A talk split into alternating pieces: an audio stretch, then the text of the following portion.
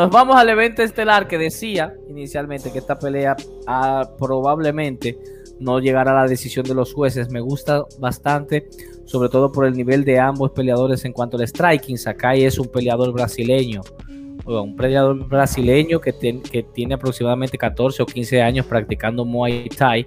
Todos, todos sabemos que el brasileño se destaca por el tema del, del BJJ, del Brazilian Jiu-Jitsu, mientras que Yersinho Rosenstruck es un kickboxer bastante experimentado, con más de 80 peleas. Ambos tienen poder en las manos. Sakai ha finalizado 11 de 15 victorias, mientras que Rosenstruck 10 de 11. Eh, en, esta, en esta ocasión, Rosenstruck viene de perder de manera convincente, dominado durante 5 asaltos por el fenómeno de los pesos pesados Cyril Kane por decisión unánime, aunque vimos un Rosenstruck un poquito diferente al, de otras peleas. Mientras que Sakai lo llevaron a la escuelita, un Alistair Overeem, quien detectó rápidamente todas sus, sus falencias, sus debilidades en cuanto al piso, y lo, lo mantiene y lo controla eh, durante un gran, un gran rato para llevarse la victoria eh, con, con su lucha ras de lona eh, sobre el brasileño. Ah, aunque en esta ocasión no deberían de preocuparse por eso, ninguno de los dos, porque ya por lo que, por lo que he dicho anteriormente, eh, todo pinta que la pelea va a desarrollarse totalmente de pie. Rosenstruck lleva hasta a, a, mi entender llegaba un poquito más de ventaja por el tema de la experiencia, los peleadores y el nivel a los cuales se ha enfrentado. Veremos qué puede pasar en esta ocasión entre estos dos peleadores llamados también a ser la cara de, la división y cómo van a, a rebotar o cómo va a venir su mindset viniendo teniendo una derrota o viniendo de una derrota cada uno de ellos. Cuéntame Osiris. Esta es una pelea eh, que tú no te, das cuenta que tan interesante es hasta que el UFC la pone, porque son peleadores que tú no piensas que se van a ver las caras. Eh, vemos a un Augusto Sakai que eh, la verdad los, las habilidades que trae a la mesa no, no son de mucho interés. Para mí es como una Tayota, una ensalada de Tayota con pepino. Él está ahí. Él de verdad no tiene una personalidad que arrastre. Si tú verificas sus habilidades en overall, tú no puedes decir que es un peleador que tiene buen jiu-jitsu. Tú no puedes decir, bueno, que tiene un striking por encima de la división. De verdad, él tiene algo que es bastante grande, incluso para la misma división, y corpulento. Y cuando ese señor comienza a manejar ese tonelaje que tiene en el boxeo sucio, ahí pueden estar los problemas. Por otro lado, un Resestruck que tiene todas las condiciones o laureles en el kickboxing profesional, pero a nivel de suelo siempre ha tenido ese problema. Yo entiendo que ese, esa situación. Ahora el cambio de campamento, está en América Top Team, que esperemos que las cosas vayan variando. Así también fue con, con Cyril Game, que no valió de nada, pero tengamos fe, como dicen por ahí. Eh, pero a nivel de striking, que es donde yo entiendo que lo más probable se vaya a la pelea. Struck tiene poder. Acuérdese que noqueó un Star Overing faltando segundos para terminar un quinto round. O sea que tiene poder del principio a fin. Eh, entiendo que tiene con qué cuidarse lo que trae Sakai.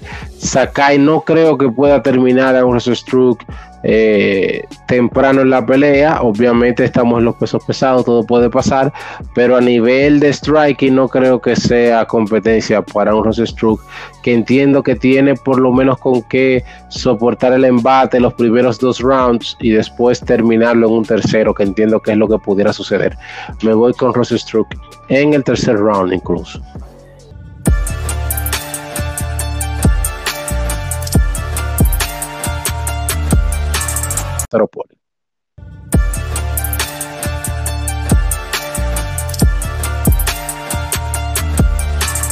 Nos movemos al Comen y ven de la noche, señores. Y esta es una pelea bastante interesante. Yo analizando del lado de, de, Wall Harris, cómo, la, cómo ha, las cosas que han pasado luego de, es decir, la historia de Walt Harris es bastante conmovedora, muchos sabrán, o todos recordamos lo que sucedió con su hijastra, que fue reportada como desaparecida eh, y posteriormente asesinada, lo que sacó completamente a Harris de competencia por un espacio de aproximadamente 6-7 meses.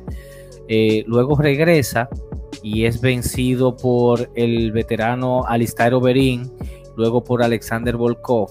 Entonces, independientemente de lo que se pueda pensar en, en cuanto al nivel que cambió de estas últimas dos peleas, también yo entiendo que hay un factor psicológico que ha estado afectando bastante a The Big Ticket y obviamente por razones obvias no es tan sencillo perder un familiar y de la manera como lo perdió una hija. A Harris de alguna u otra manera eso debe de, trabajarle. En esta ocasión él se va a enfrentar a un Marcin Tibura, un polaco que arrastra una racha de cuatro victorias consecutivas, todas fueron del año pasado es un peso pesado bastante durado, cosa que no tiene Walt Harris el tema en cuanto al tema del cardiovascular. Eh, también aguanta, aunque lo han sonado unas cuantas veces, lo que tiene que cuidarse de esos, de esos power punches de Harris. Eh, y sobre todo en el primer asalto que entra con todo, que entra bastante fresco y luego, para luego tratar de establecer su pelea a lo largo. Cuéntame un poquito la, de esta pelea entre el, el, Big Ticket y el polaco Osiris. Es una pelea que se va, es un choque de estilos quien se imponga, si el poderío de algunos segundos del primer round de Walt Harris o la constancia de un Marcin Tibura. Walt Harris todo el mundo sabe la peligrosidad que tiene los primeros segundos del primer round, pero cuando no logra finalizar la pelea, ya la cosa cambia. Mientras vemos un Marcin Tibura que siempre va de menos a más en sus peleas.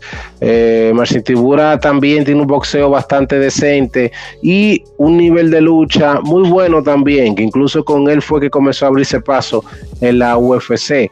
Entonces, eh, yo particularmente tengo una predilección por el que la pelea trae un abanico de habilidades, mucho más que solamente el poder.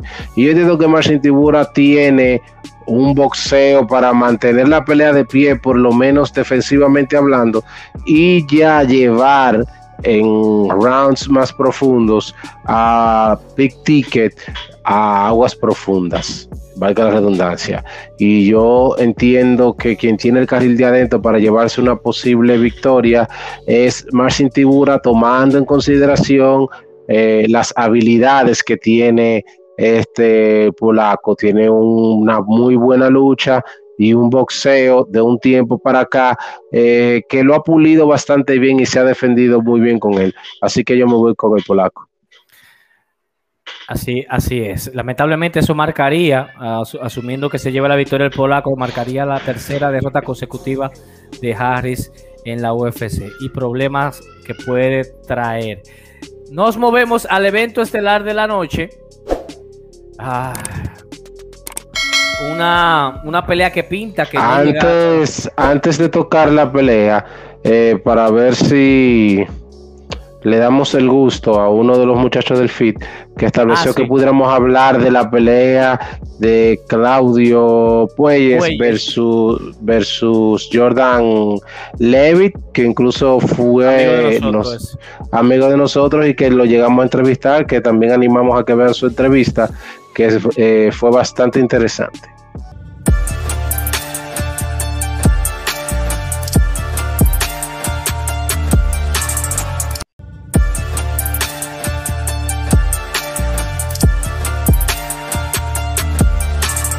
No importa, podemos hablar de ella. Señores, el hijo de la plata argentina, nuestro amigo Laureano Staropoli, tiene un duro compromiso frente a Romando Lixe. Laureano, quien recientemente lo entrevistamos en nuestro canal. De, paso, aprovechamos y pueden pasar a nuestro canal de YouTube y ver la entrevista que le hicimos, una entrevista súper divertida. El, el, pana es muy chévere, muy accesible eh, y de verdad eh, los invito a que vayan por allá. Laureano, en esta ocasión, y según estuvimos hablando, sube a las 185 libras sube a las 185 libras luego de cuatro peleas en las 170 donde, estuvo, donde tuvo récord de dos victorias y dos derrotas, eh, entre ellas victorias sobre Thiago Alves, pero recientemente ganó una racha de dos derrotas consecutivas frente a Tim Mings y Muslin Salikov. Ahora él nos estuvo comentando que estaba teniendo problemas en dar el peso. De hecho, en su último, en su último intento falló por 4 libras eh, el peso, si mal no recuerdo. Y del lado del Roman Delix, em, e incluso me comentó que ahora se, siente, se, siente mucho más fuerte porque obviamente no es la primera vez que pelea en la 185 y que va a probar nuevos, nuevos horizontes. Roman Delix, que es un georgiano duro que viene de perder su invicto frente a Trevin Giles por decisión unánime le lleva bastante alcance, que eso hay que tomarlo en cuenta, a Laureano. Y regularmente trata de llevar la pelea al piso, cosa con la que va a tener que cuidarse un poco el argentino. Personalmente le deseamos el mejor de los performances para nuestro querido hermano Laureano Staropoli, pero sabemos que la lleva bastante fuerte en esta ocasión. Cuéntame, Oso. Es una pelea bastante, es un reto bastante complicado para Laureano, eh, más que por lo que presenta en global eh, este muchacho Roman Dolitze, es particularmente por su lucha. Hay que ver cómo eh, Laureano pudiera defenderse de lo mismo, pero entiendo que es el peligro más grande que aporta Dolitze. Dolitze se vio primero en una división nueva, bajando de la 205 a la 185, que es una situación que le puede convenir a Laureano. ¿Por qué? Porque no es lo mismo tú subir a bajar porque inmediatamente tú bajas, ya tú vas mermando tu cardiovascular, vas mermando un poco la fuerza, y en su última pelea, Roman Dolitze no se vio en, todas las facultades con las que se veía en la 205, eh, se vio bastante cansado a partir del segundo, con un cardiovascular eh, que no pudo darle la vuelta a la pelea y de verdad se vio incluso eh, que absorbió bastante castigo y mm, a nivel de striking no se vio con el poderío que se ve en las 205 libras. Eh, yo entiendo que un eh, Pipe ahora mucho más fresco, sin la preocupación de cortar peso y con la confianza de que va a tener más poder, puede ser un peleador que también dé una sorpresa interesante. Yo me voy a ir también con el underdog aquí y me voy con Laureano Staropoli.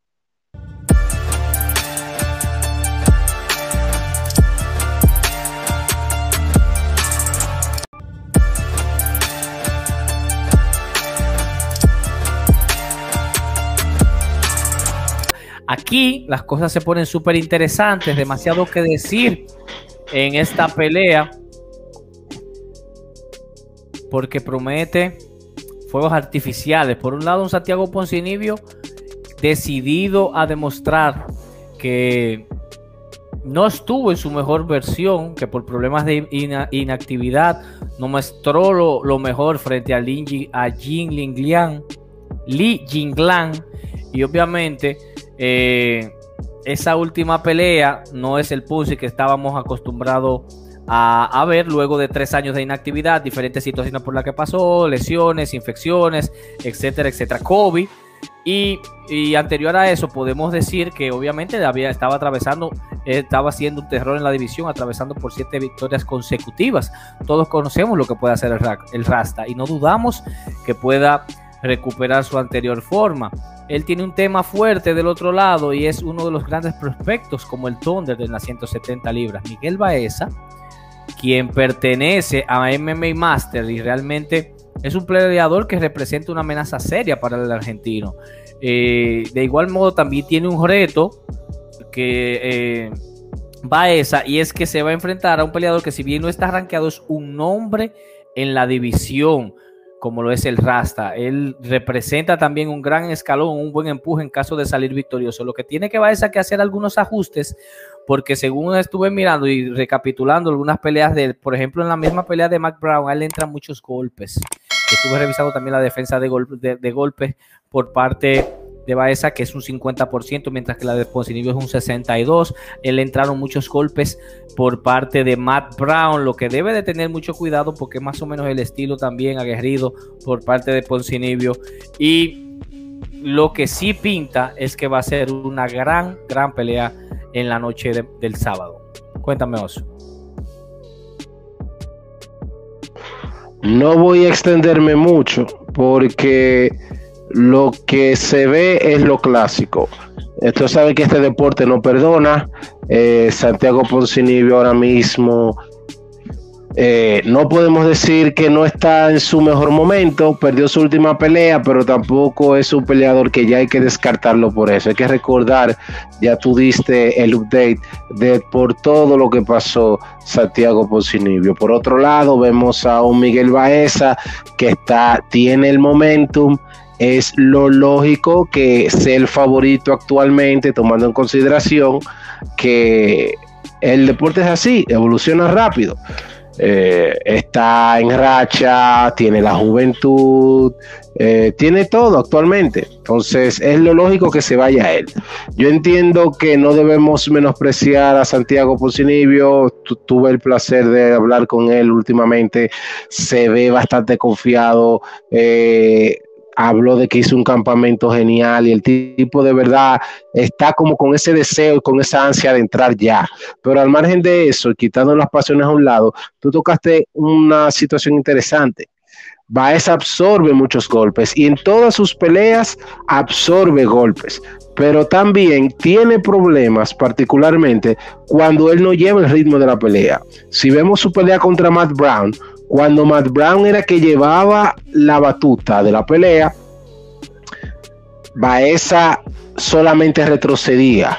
Incluso tiraba uno que otro golpe, pero obviamente por ser su estilo de ir hacia adelante, de, tener un estilo de golpear en la periferia y de utilizar su reach, que en esta situación tampoco es un factor tan determinante como en otras peleas, por lo menos numéricamente hablando. Eh, con Matt Brown se vio incluso por momentos indefenso hasta que llegó el, el, golpe salvador. Entonces yo entiendo que tomando en consideración, si hacemos un contraste con la pelea que hizo, por ejemplo, Santiago Poncinibio en contra de Neil McNee, eh, y, otras peleas también que ha establecido, que ha hecho, donde la constante del Rasta es presionar con un volumen de golpes eh, que de verdad muchos de los peleadores no saben qué hacer cuando se encuentran con él. Entonces entiendo que esto debería ser la por donde debe de irse el Rasta. Cortar distancia y comenzar a accionar como él lo sabe hacer. Que al menos que Baeza contraataque o lleve la batuta de la pelea o lleve el ritmo o haya evolucionado de una pelea a otra, esta situación en la que se vio indefenso ante la presión constante del veterano Matt Brown, entiendo que Santiago Poncinibio es una buena hembra eh, para apostarle. Buena hembra nos referimos a un peleador que es el underdog Aquí en República Dominicano le decimos hembra.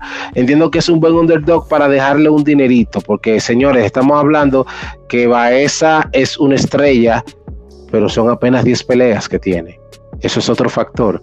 Estamos hablando que el Rasta tiene eh, un total de 32 peleas y lleva casi más de 10 en UFC. O sea que hay que tomar esto en consideración. También tomar en consideración, para los más cabalosos, que Santiago Poncinibio, la única pelea eh, no, nunca se ha visto en una situación de una racha negativa. La única pelea que perdió fue después de, de su debut en contra de Ryan LaFleur y se metió en una racha de 8 o 7 peleas consecutivas con varias finalizaciones. O sea, lo que te dice a ti que es un peleador que es capaz de ir al borrador, verificar las cosas que están mal y evolucionar. Entonces yo entiendo que en esta ocasión podemos contar con eso. Me voy con la experiencia y la presión eh, con la que sé que va a venir el Ponzi, Santiago Poncinibio.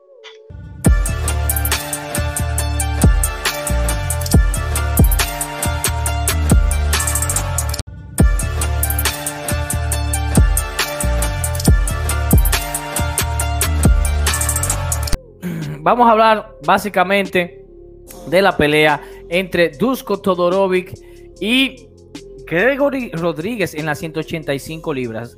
Eh, a mí me ha gustado cómo Todorovic desde el Dana World Contender Series ha, ha mostrado bastante, tiene mucho poder, lo cual gusta mucho eh, en, la UFC, pero lo que pasa con él se muestra que se muestra muchas veces muy estático, ese cabeceo no es, no es tan ágil como y lo, y lo marca como un blanco fácil, eh, como vimos en esa pelea dura frente al debutante también Punagele Soriano, donde perdió por ti que yo anterior a ello, ah, le había ganado contundentemente a la tarántula de 1000. Entiendo que pudo haber hecho ajustes porque el talento él tiene bastante, el serbio, y ahora se enfrenta a un campeón del FA, de donde precisamente viene quien le propinó la última derrota. En esta ocasión se llama Gregory Rodríguez, que al igual que su anterior, eh, Punalele Soriano, fue parte del roster de LFA. Vamos a ver si hizo los ajustes necesarios y puede llevarse la victoria en esta ocasión el serbio. Cuéntame tu voz. Eh, Dusko Todorovic tiene todo para ser una gran estrella, es joven, tiene un abanico de habilidades bastante interesante. En fin, lo único que él tiene, que es donde siempre me ha causado dudas, y lo hemos hablado aquí en otros eh, análisis, es el tic nervioso, no vamos a decir el tic nervioso, sino eh, es una... Mm, una situación ya aprendido o lo tiene dentro de su memoria muscular, cuando comienza a lanzar golpes de poder, poner la cara. Mm. Y cuando va a bloquear, hace esto con la cara hacia atrás, con la cabeza hacia atrás, que es algo que técnicamente me atreveré a corregir, ¿verdad? No soy yo eh, un Joe Rogan, ni soy un Jack, un, eh, Greg Jackson, nada por el estilo, pero lo que te dice el librito del striking es que cuando vas a golpear hacia adelante, debes de tener cuidado de lanzar el mentón o, de tener descuidado el mentón, que fue lo que pasó últimamente en la última pelea con Todorovic.